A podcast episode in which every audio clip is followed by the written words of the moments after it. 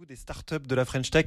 Bonjour Raja El Arak. Bonjour. Et bienvenue, bienvenue. euh, merci de nous accueillir ici au Perco, incubateur de startups à Saint-Ouen, au nord de Paris.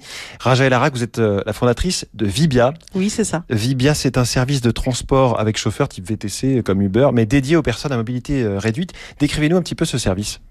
Alors, en fait, euh, Vibia est né un peu d'une envie de, mettre en place un service euh, euh, supplémentaire pour les personnes en situation de handicap, puisque aujourd'hui, euh, ils éprouvent énormément de difficultés pour se déplacer.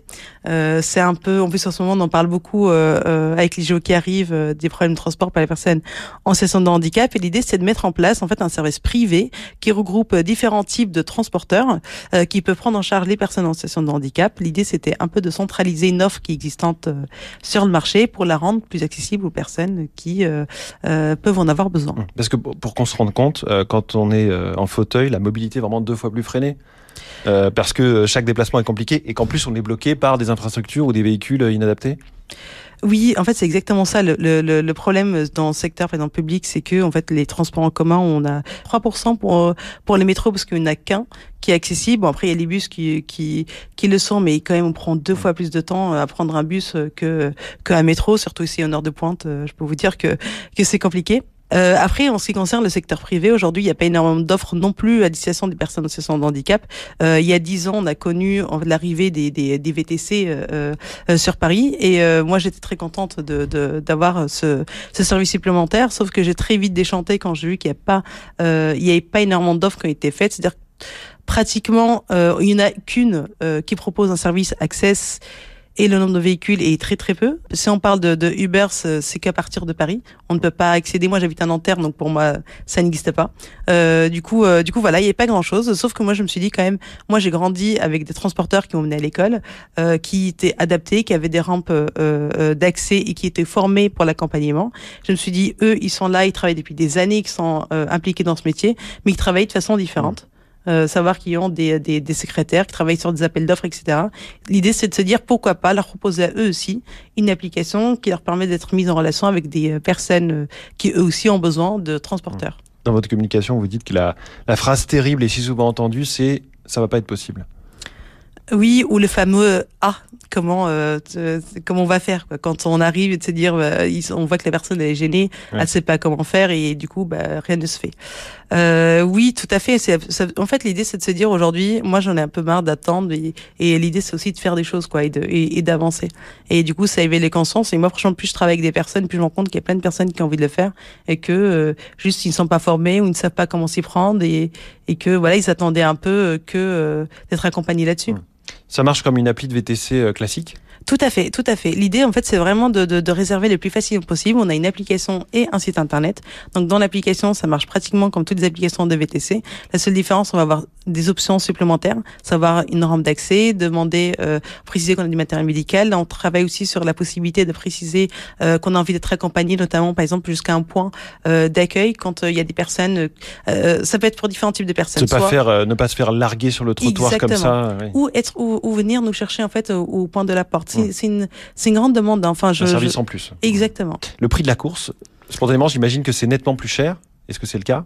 On est, franchement, on est sur des tarifs de taxi. On n'est pas sur des tarifs, on n'est pas nettement plus cher. On essaie vraiment de, d'adapter au maximum euh, euh, la, la, la, tarification aux personnes, parce qu'on on fait du travail des deux côtés, parce mmh. qu'on a des, quand même des, des personnes qui euh, investissent dans des véhicules qui coûtent plus cher, qui se forment. La prise en charge d'une personne en situation de handicap peut prendre un peu plus de temps que quelqu'un euh, de lambda.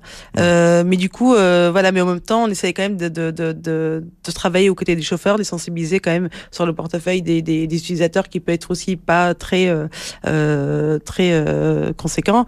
Euh, du coup voilà, du coup on essaie de travailler en juste milieu et ouais. pour l'instant ça sort. Donc, Comment vous regardez les, les, Jeux olympiques et paralympiques de Paris dans quelques mois?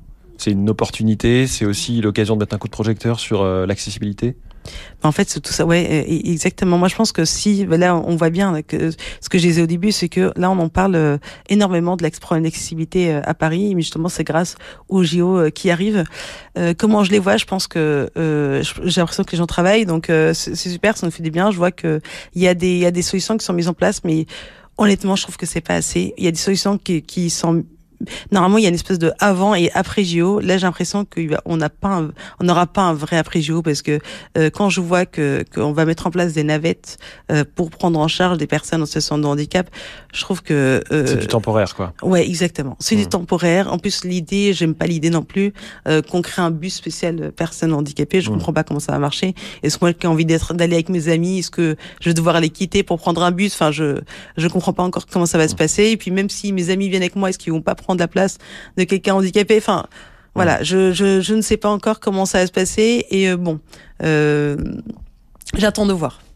Et je dis à nos auditeurs euh, qui ne vous voient pas, vous êtes vous-même en fauteuil roulant. Oui, oui, oui. C'est évidemment crucial, j'imagine, dans votre parcours d'entrepreneuse. Est-ce que vous en avez tiré une énergie supplémentaire, une force? Oui, mais complètement. Enfin, moi, quand j'ai commencé, c'était vraiment une expérience personnelle. C'est-à-dire que moi, j'avais énormément de mal à trouver un chauffeur adapté. Euh, donc, du coup, ça partait de, de, là.